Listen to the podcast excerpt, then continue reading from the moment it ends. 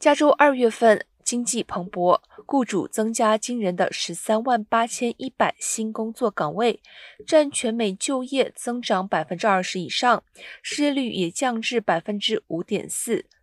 然而，相比全美失业率百分之三点八，加州失业率仍排名全美第三。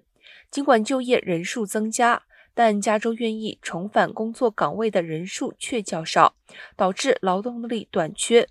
加州就业发展部 （EDD） 前主任伯尼克说：“这是个惊人的飞跃。加州十一个产业中有十个在二月份增加了工作岗位，以休闲和旅游业增加三万四百个岗位最多，大多数出现在洛杉矶县。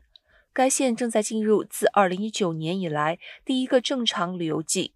拥有大量服务业工作机会，占该州所有就业增长的百分之四十四。”